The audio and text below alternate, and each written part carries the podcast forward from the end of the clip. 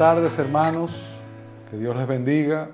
Es un privilegio para nosotros poder compartir esta tarde la clase de escuela dominical, pero antes vamos a orar y pedir a Dios la bendición. Oremos. Bendito Señor y Padre, alabamos tu nombre, te bendecimos, te damos gloria y te pedimos, oh Dios, que nos ayudes a poder transmitir lo que hoy queremos enseñar acerca de la vida de este personaje que vamos a compartir, de manera que viendo su ejemplo podamos nosotros ser edificados. Mira, oh Dios, la debilidad del que va a enseñar, bendícenos, ayúdanos, edifícanos y permite que este sea un buen tiempo para compartir igualmente la enseñanza que vamos a traer. Danos tu bendición, Padre Eterno, por Cristo nuestro Señor. Amén. Hay algunos personajes en la Escritura de los cuales se hace muy poca mención, pero lo poco que se dice de ellos es suficiente como para conocer su carácter, en un sentido positivo o en un sentido negativo. En ese contexto, nuestro personaje de hoy no es muy mencionado por la palabra, ni aún mencionado por muchos predicadores. Sin embargo, cuando vemos su vida, vemos en ella un ejemplo digno a imitar. Y como dice la palabra en el Salmo 101, verso 6, mis ojos estarán sobre los fieles de la tierra para que moren conmigo. ¿Cuál es nuestro anhelo esta tarde? Que nuestros ojos estén sobre este fiel del cual vamos a hablar, para que su ejemplo sea con nosotros y en nosotros y que podamos imitarle. En lo personal, por mucho tiempo me ha llamado la atención la vida de este que Mateo llama José, esposo de María, cuando está hablando de la genealogía de Cristo. Y hoy tomaremos como texto base Mateo capítulo 1, versos 18 al 25, el cual vamos a leer. Y el nacimiento de Jesucristo fue como sigue.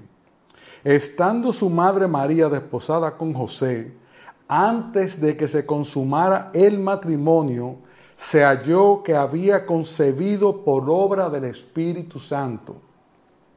Y José, su marido, siendo un hombre justo y no queriendo difamarla, quiso abandonarla en secreto. Pero mientras pensaba en esto, he aquí se le apareció en sueños un ángel del Señor diciendo, José, hijo de David, no temas recibir a María tu mujer, porque lo que se ha engendrado en ella es del Espíritu Santo y darás a luz un hijo y le pondrás por nombre Jesús, porque él salvará a su pueblo de sus pecados. Todo esto sucedió para que se cumpliera lo que el Señor había hablado por medio del profeta diciendo, He aquí, la Virgen concebirá y dará, y dará a luz un hijo, y le pondrán por nombre Emmanuel, que traducido significa Dios con nosotros. Y cuando despertó José del sueño, hizo como el ángel del Señor le había mandado y tomó consigo a su mujer y la conservó virgen hasta que dio a luz a un hijo y le puso por nombre Jesús. ¿Qué es lo primero que queremos hacer?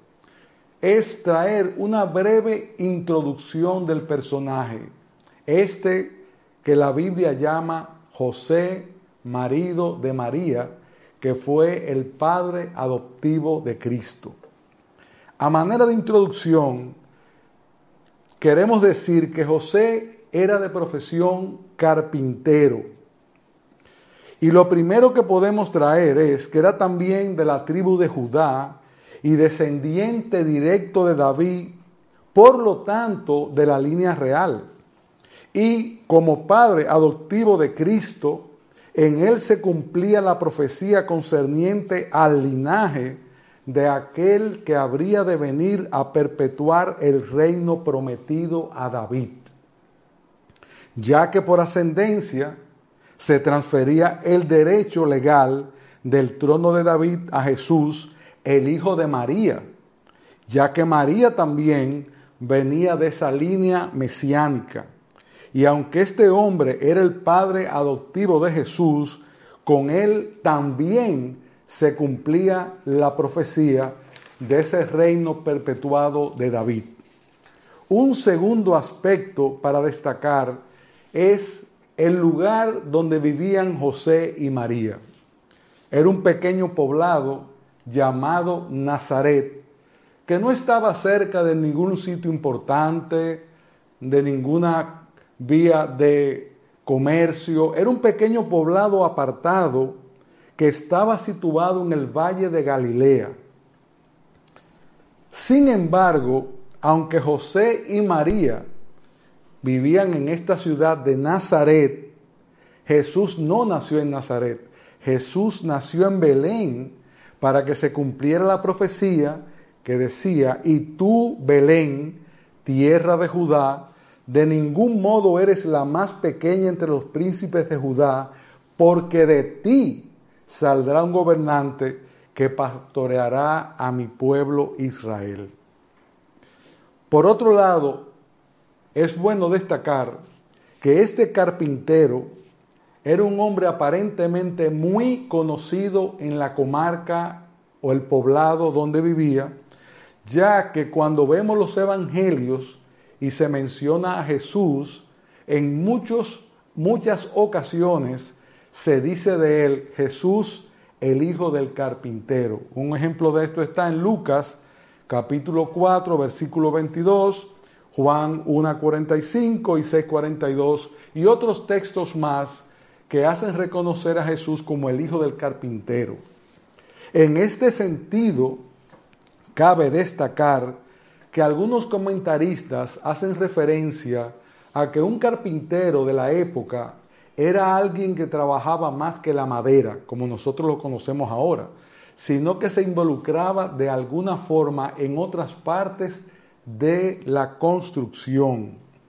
Y el hecho de que no se hiciera sobre José cuando lo mencionaban o cuando mencionaban a Jesús como hijo del carpintero, no se hiciera ninguna mención negativa de él, nos hace pensar que era un hombre serio y bueno en su trabajo. Ustedes saben muy bien que muchas veces cuando se menciona la profesión de alguien se dice, bueno, este señor es así o lo otro, hizo tal. No, no, de José no se dice nada malo al contrario, lo que se hace es identificar todo el tiempo a Cristo como el hijo del carpintero, por lo cual era un carpintero bien conocido en el lugar. Otro aspecto importante de la vida de nuestro personaje es que era un judío apegado a las costumbres de su pueblo. Y esto así porque lo vemos cumpliendo con todo lo que demandaban las reglas, de los judíos piadosos de su tiempo. Iba al templo, a las celebraciones, su comportamiento como esposo, su comportamiento como padre, ya lo que dijimos en cuanto a su comportamiento profesional, la forma en que trabajaba. Y en ese sentido, era un hombre digno, un hombre piadoso, tal como lo menciona la Escritura, y alguien que vivió conforme a su fe de una manera extraordinaria y que nos invita a imitarle. Por otro lado, algunos autores entienden que él era un poco mayor que María. De hecho, la última mención que se hace de él es cuando Jesús tenía 12 años y tomando el promedio de vida en esa época, es muy seguro que al morir Cristo en la cruz ya José había muerto. Es por esto que cuando el Señor está a punto de morir, le entrega a María a Juan que estaba junto con ella, porque ya José no estaba ahí, porque como ya dijimos, probablemente había muerto. Vamos ahora a hablar de su vida de piedad, volviendo al texto en el versículo 19. Y José, su marido, siendo un hombre justo y no queriendo difamarla, quiso abandonarla en secreto. Esa palabra justo tiene un significado que habla de un hombre legal, éticamente correcto, adecuado o apropiado, especialmente con libre de favoritismo, egoísmo, prejuicio o engaño, un hombre que daba a cada cosa lo que correspondía. Por eso se dice de él que era un hombre justo. Y el hecho de que José fuera un hombre justo lo pone en una doble disyuntiva al saber que María, con quien estaba comprometido, estaba embarazada, ya que para los judíos era una costumbre que primero se pedía la novia a los padres, luego se hacía un compromiso que era muy formal y al final se consumaba en una gran celebración el matrimonio. Pero esta última parte, cuando María sale embarazada, no había sucedido. Ellos estaban todavía en la etapa del compromiso.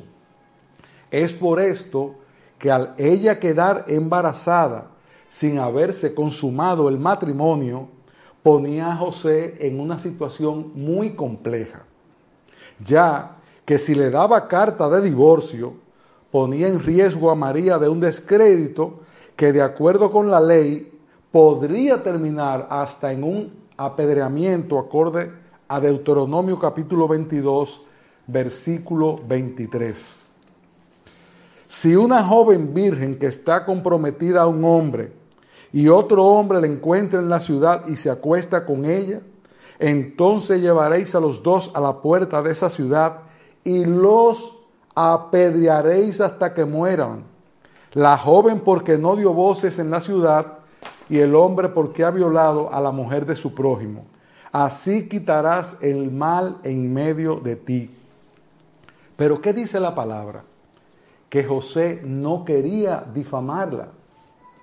Por eso nos dice el texto que él pensó dejarla en secreto, no decir nada, irse y dejar ese compromiso de esa manera, pero esto tendría otro riesgo, y es que conllevaría para la gente del lugar y para la familia una explicación, pues ya habían hecho un compromiso formal y esto no es como ahora. Esto para los judíos era algo muy serio. Era un contrato prácticamente que ya estaba establecido antes del matrimonio.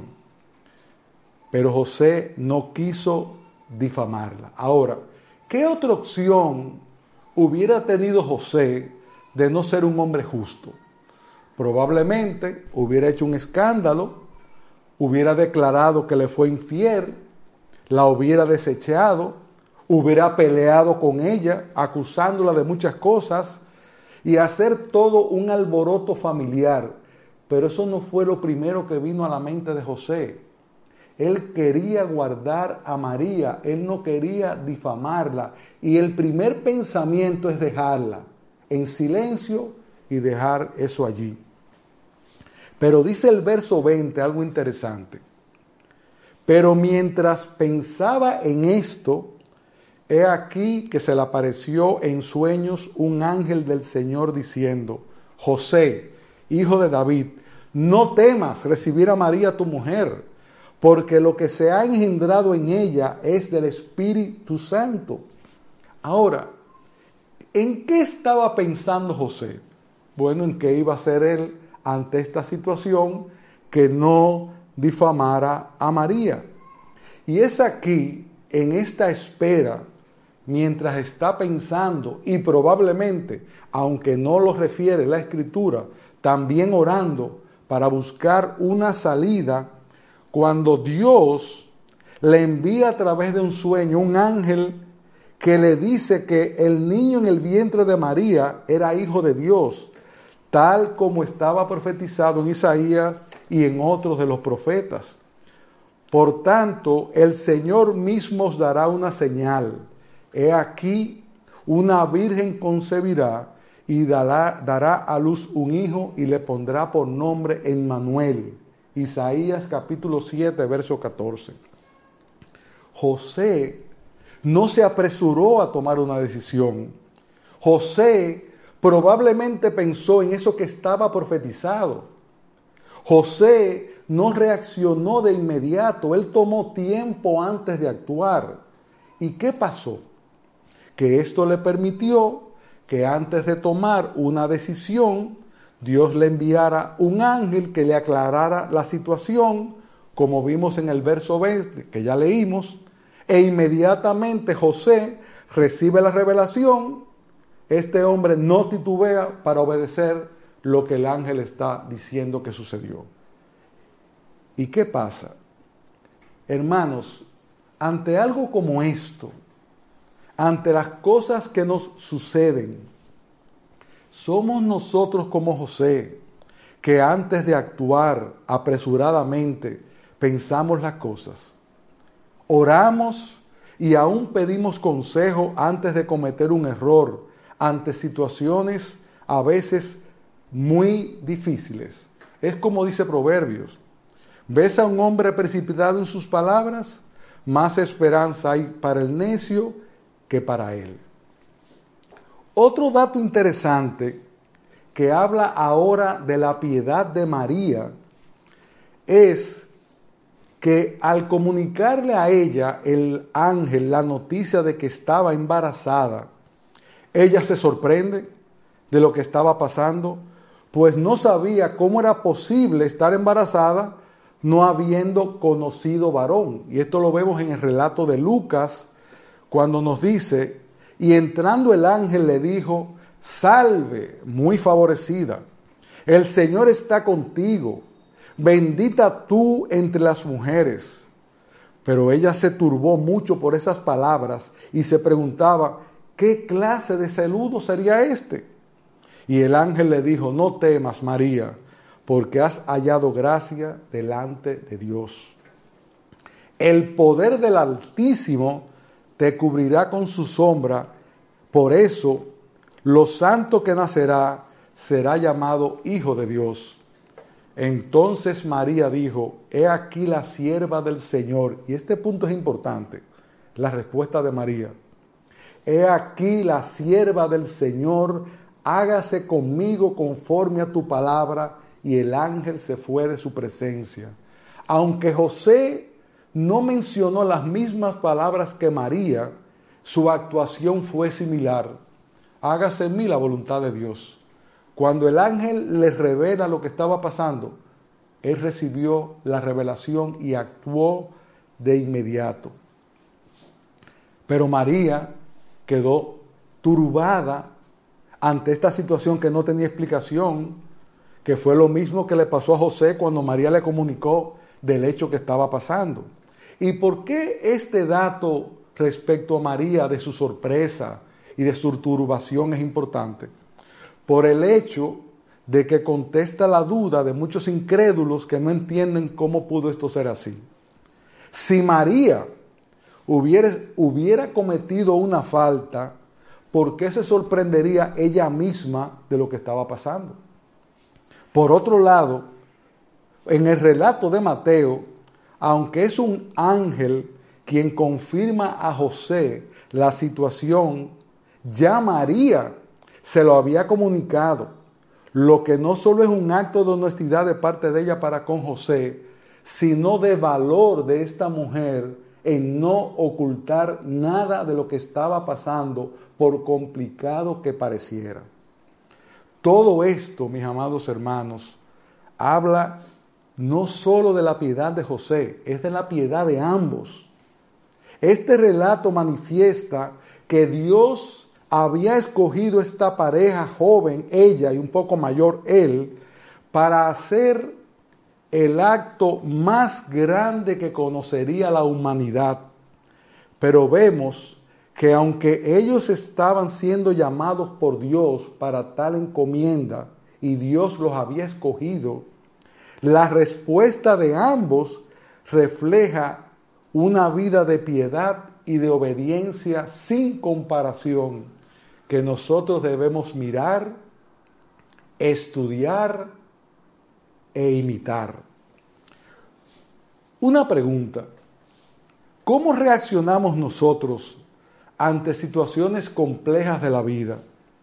¿Somos capaces cuando alguien nos falta de alguna manera confesar la falta o cuando le faltamos a alguien igualmente? Y esto como una forma de agradar a Dios o muchas veces somos nosotros de aquellos que guardamos algo por temor a las consecuencias. Esto nos debe llevar a preguntarnos algo a nosotros mismos. Cuando nos pasa algo, cuando hacemos algo contra alguien, lo primero que viene a nuestra mente es actuar sin pensar las consecuencias y ser ligeros o estar más atento a cómo nos afecta la situación a nosotros que a la persona que cometió la posible falta? ¿O buscas primero, como José, estar seguro del hecho y la restauración de aquel que te ha faltado, más que tratar de acusar con ligereza, reclamando tu propia restitución ante cualquier ofensa? En este caso, de José y María no hubo ninguna falta. Pero en el momento en que José se entera, él pensó que pudo haber una falta. Ahora, cuando él sabe que esto venía de Dios, actuó con sabiduría, con diligencia y con la quietud del sabio que primero pone cada cosa en su lugar antes de proceder a tomar una decisión. En ese contexto, y esto más bien va para los matrimonios y aún para las familias y con los amigos, pero en una forma muy directa a los matrimonios. Cuando la palabra dice que el amor no busca lo suyo, en esta pareja vemos un ejemplo extraordinario. ¿Por qué? José se comportó como un caballero con María, porque su primer pensamiento no fue hacerle daño, ir a reprocharle, no, no, no. Su primer pensamiento fue proteger su testimonio y no armar un escándalo. ¿Reaccionamos nosotros así cuando alguien comete algo contra nosotros, hermanos? Por otro lado, vemos en María cómo ella le comunica a José la situación antes que lo hiciera el ángel. Y esto nos da a entender la piedad, la fe y el valor de esta joven mujer.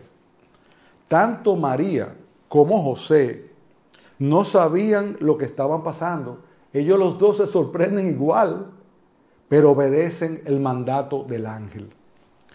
Ellos conocían lo que estaba profetizado, profetizado, perdón, y todo lo que habría de pasar con respecto a este extraordinario nacimiento que todos estaban esperando para la salvación de Israel.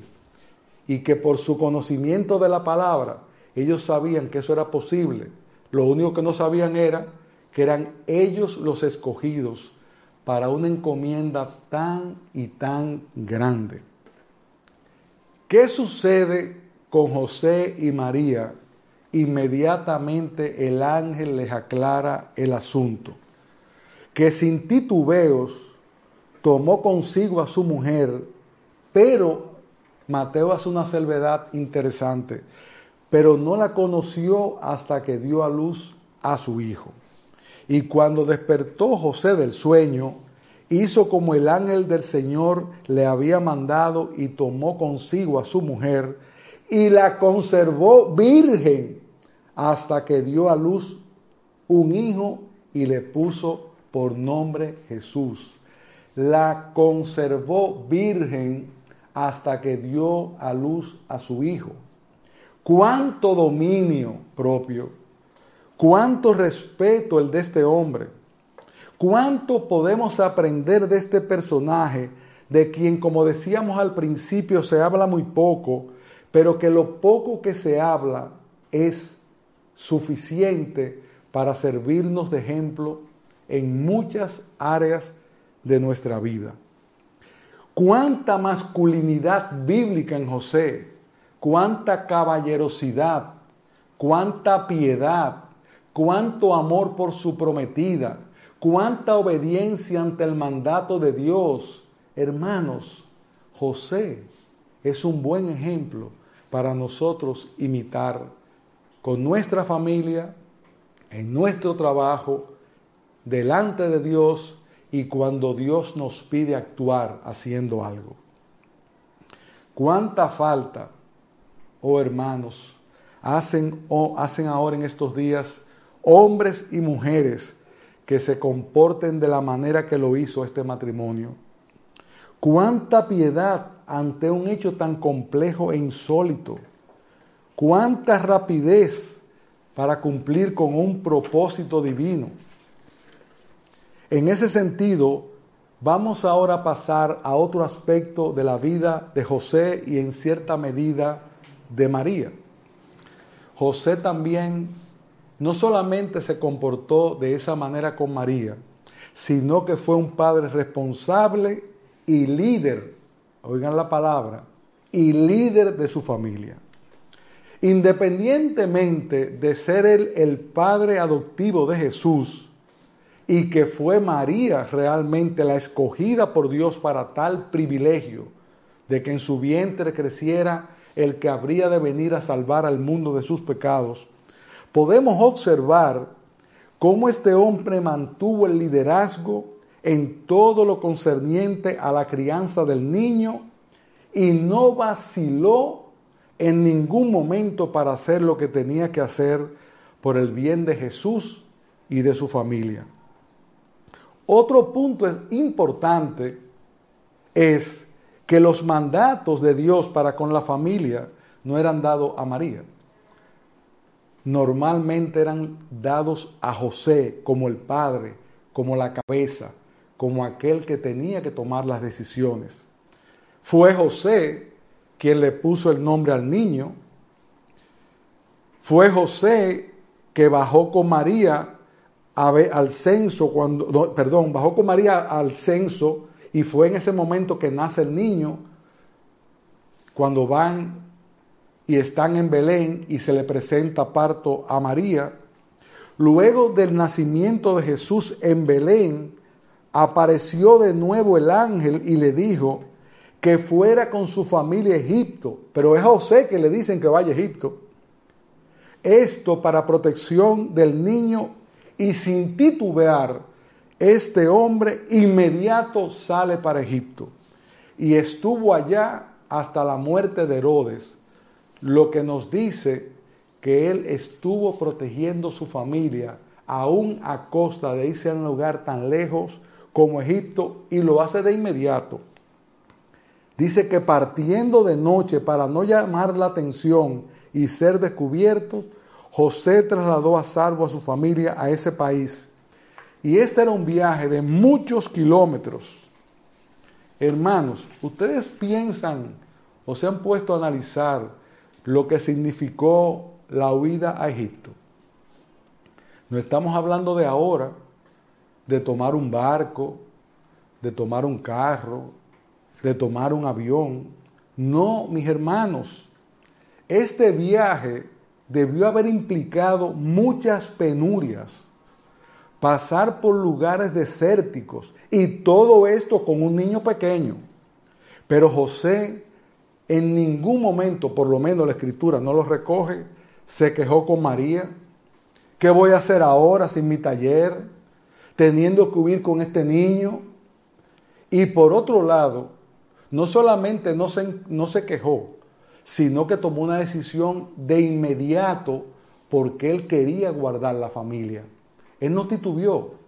Otra cosa que habla de José es que probablemente José tenía ahorros producto de su trabajo. Y ustedes dirán, ¿de dónde tú sacas esto? Bueno, que ese viaje fue tan rápido, tan largo, para un lugar tan alejado como Egipto, el hecho de que él se fuera inmediatamente significa que algún recurso tenía él con qué hacer el viaje, ya sea en caravana, en mulas o como fuera que lo hiciera. José de inmediato se fue y se tuvo que haber ido con algo para poder comer y mantener la familia en ese tiempo en que iniciaba su vida en Egipto. José simplemente resolvió e hizo lo que había que hacer. Se fue a Egipto siguiendo la dirección de Dios y así guardó la familia. Qué hombre, qué hombre era José. El tiempo exacto en que estuvieron en Egipto no se sabe, pero debió ser unos cuantos años, pocos o muchos, por lo que suponemos que cuando ya estaba en Egipto, él siguió laborando para mantener su familia, pero no solamente siguió laborando para mantener su familia, sino que en medio de una nación pagana supo mantener su fe, no se amoldó al lugar, siguieron las costumbres acordes a lo que creían y asimismo enseñaron al niño. Se dice de Jesús que crecía en sabiduría, en estatura y en gracia para con Dios y para con los hombres. En Lucas 2, 52. Pasó ese tiempo en Egipto, pasa un tiempo, y otra vez se le aparece el ángel y le habla. Y ahora le dice algo diferente. Regresa de nuevo otra vez a Israel. Y ustedes saben qué hizo José. De nuevo recogió, buscó su familia y emprendió el viaje hacia Israel, mostrando con este acto de nuevo su obediencia inmediata a los mandatos de Dios. Esta vez regresó a Nazaret porque tenía temor de Arquelao, hijo de Herodes, que todavía estaba vivo y que no fuera a poner en peligro la integridad de la familia. Y dice la palabra pero cuando murió Herodes, he aquí un ángel del Señor se apareció en sueños a José en Egipto. Levántate, toma al niño y a su madre y vete a la tierra de Israel, porque los que atentaban contra la vida del niño han muerto. Y levantándose tomó al niño y a su madre y vino a la tierra de Israel. Pero, haciendo referencia a lo que decíamos ahorita, pero oyendo que Arquelao reinaba en Judea en lugar de Herodes, su padre, tuvo temor de ir allá, pero avisado por revelación en sueños, se fue a la región de Galilea. Ahora, había algo más en el hecho de volver a residir en Nazaret. Y habitó en la ciudad que se llama Nazaret para que se cumpliese lo que fue dicho por los profetas, que Jesús habría de ser llamado Nazareno. Aquí de nuevo vemos la prudencia de José regresando a Nazaret, pero también el hecho de que con esto se cumplían las escrituras. ¿Piensan ustedes, hermanos, que fue fácil volver de nuevo a su tierra? ¿Que fue fácil para José, José irse a Egipto volver de nuevo a Nazaret, recomenzar de nuevo. Sabemos que no, no fue nada fácil. Pero José no tuvo temor de eso, él simplemente cumplió la voluntad de Dios y Dios lo bendijo por haber hecho lo que él le mandó. La familia se establece de nuevo y continúa lo que era costumbre de los judíos enseñar la familia, instruirlos con la palabra, trabajar con sus manos para conseguir el sustento, enseñar a su hijo el oficio que él hacía y todo lo que corresponde a un hombre piadoso. Igual María con respecto a su conducta como esposa y madre fue una mujer bienaventurada, una mujer ejemplar que toda mujer debe imitar. Y aún cuando José y María no comprendieron del todo lo que habría de venir, tal como se expresa al hallarlo en el templo siendo un niño, fueron estos siervos dignos padres terrenales del Hijo que Dios a través de María puso al cuidado de ambos. En conclusión, hermanos, al ver este breve relato a través de los textos de Mateo y de Luca, ¿qué queremos transmitir? ¿Qué queremos enseñar? ¿Cuál ha sido nuestro propósito en presentar la vida de este personaje, de quien todos nosotros hablamos muy poco o lo estudiamos muy poco? Que viendo estos detalles aprendamos de ambos, porque son un ejemplo de piedad que nosotros estamos llamados a imitar en muchas de las áreas de nuestras vidas y como familias, como creyentes y como siervos de Dios. Esperamos, hermanos, que con estos breves episodios de la vida de José y de María, no solo como decíamos, nos lleve a estudiar un poco más el personaje, sino también a imitar su fe y su fe y su vida de piedad. En resumen, ¿qué debemos entonces aprender de José? Primero, que era un hombre noble al punto de pensar en llevar el agravio en defensa de su prometida. Segundo, José mostró su piedad en la forma que trató a María y escuchó sin réplica el mensaje, el mensaje del ángel acerca de Jesús. Por otro lado, que era un hombre que tenía un gran dominio propio, porque no tocó a María durante nueve meses que luego el embarazo y luego los meses de la purificación o el tiempo de la purificación. Otra cosa, no se quejó ante una responsabilidad impuesta. José no escogió esto, fue Dios que escogió a José, pero él no se quejó. Él simplemente obedeció. Dios tenía algo muy grande para él. Por otro lado, como hemos visto, no tuvo reparos en hacer lo que era necesario para guardar su familia. Y eso habla de su valor y de su protección, de ese instinto de guardar aquello que Dios había puesto a su cuidado, que era el tesoro más grande que recibiría la humanidad, nuestro Señor Jesucristo. Por otro lado, en el relato pudimos observar que aun cuando Cristo era descendiente a través de María, José fue cabeza de su casa todo el tiempo. Él tomaba las decisiones que tenía que tomar y fue un gran proveedor en su trabajo de carpintero. Cumplía con su vida de fe como los judíos de su tiempo. Aún estando en Egipto, como decíamos, se mantuvo fiel en una sociedad pagana. Hermanos, nosotros vivimos en medio de una sociedad pagana, pero eso no nos da ninguna excusa para amoldarnos a ella. Más bien en ser luz y en llevar a otros la salvación que es por Cristo Jesús. No os amoldéis al mundo, hermanos. Y eso fue lo que hizo José.